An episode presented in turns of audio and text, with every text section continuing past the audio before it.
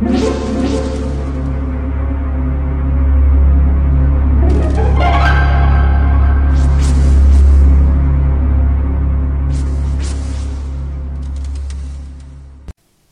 家好，我是小依依，欢迎收听一分钟破。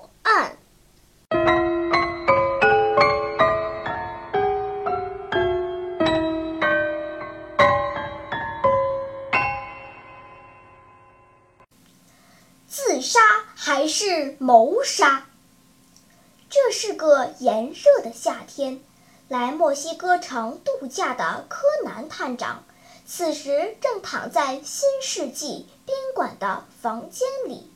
可恼人的是，宾馆的空调坏了，三十六摄氏度的高温让人昏昏欲睡。探长感到异常烦闷。砰！一声沉闷的声响打断了柯南探长的思绪。凭借职业敏感度，他分辨出这是一声枪响。柯南马上和服务员到楼上的房间里查看。服务员打开房间，只见一个青年倒在血泊中，子弹穿透了他的心脏，看来是没救了。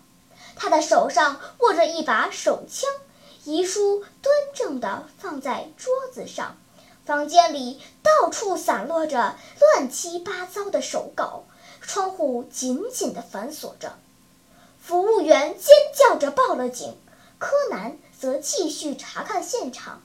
死者似乎是一个不成功的作家，他留下的遗书里充满了对自己命运的释放，看来是因为梦想不能实现而自杀的。随后赶来的警察开始整理证据。他们先检查了手枪，发现这把枪上只有死者本人的指纹，手枪只射出过一发子弹。经过笔迹对比，遗书也是他本人写的。看来这是一起自杀案件。为什么有这么多人想不开呢？警察挠挠头说。柯南先生，谢谢你帮助我们的工作。不客气，柯南摇摇头说：“大家都是同行嘛。”哎，这鬼天气真是热呀！说着，柯南四处寻找电扇，却发现电扇掉在了桌子下面。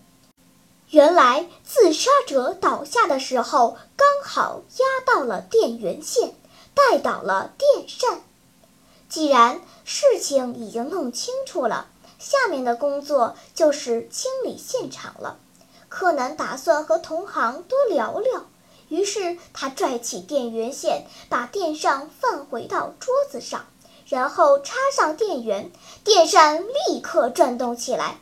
柯南感觉舒服了许多，同时他也想到了什么。不对，弄错了，柯南说。然后他说明了一下理由，探长点点头，我同意。原来真相是这样的，聪明的读者，你觉得这是一桩自杀案件，还是一桩谋杀案件呢？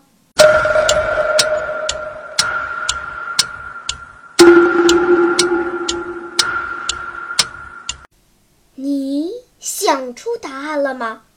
现在是拨开云雾探寻真相的时刻。毫无疑问，这是一桩设计巧妙的谋杀案件。要不是死者碰巧带倒了电扇，连柯南也几乎被瞒过去了。插上电源以后，电扇马上转动起来，说明。死者碰掉电扇电源以前，电扇是开着的，而如果在开枪的瞬间，电扇还在转动，遗书就不可能端端正正地放在桌子上，因此遗书是被人后放上去的，而这个伪装的自杀案件也就露出了马脚。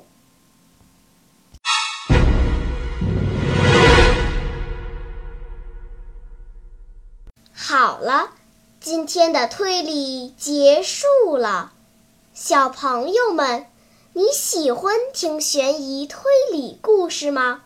如果喜欢，就请关注小依依讲故事吧。在喜马拉雅 FM 上，我将为你呈现更多谜一样的故事。